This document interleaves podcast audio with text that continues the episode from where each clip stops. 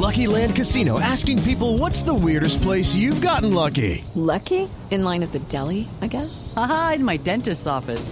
More than once, actually. Do I have to say? Yes, you do. In the car before my kids' PTA meeting. Really? Yes. Excuse me, what's the weirdest place you've gotten lucky? I never win and tell. Well, there you have it. You can get lucky anywhere playing at LuckyLandSlots.com. Play for free right now. Are you feeling lucky? No purchase necessary. Void where prohibited by law. 18 plus. Terms and conditions apply. See website for details. Paola Ochoa es periodista. Está en Mañanas Blue.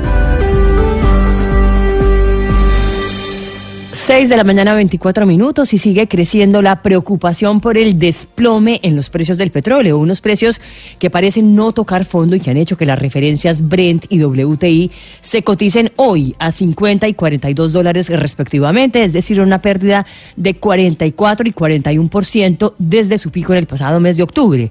Desplome que le pega directamente a Colombia y que descuadra todavía mucho más el presupuesto general del año entrante, un presupuesto que ya está cojo en 7 billones de pesos debido al derrumbe a la mitad de la reforma tributaria, pero que ahora puede aumentar todavía mucho más cortesía de este desplome en los precios del petróleo. Un petróleo que aparece presupuestado a 65 dólares el barril en el presupuesto del año entrante, valga la redundancia, y que hoy se cotiza a 50 dólares en la referencia Brent, es decir, unos 15 dólares menos, lo que significa una pérdida de 1.800 millones de dólares para el país, pues por cada dólar de caída en el precio del petróleo hay unos 120 millones de dólares menos de ingresos fiscales para la nación por la vía de menos impuestos y dividendos de Ecopetrol.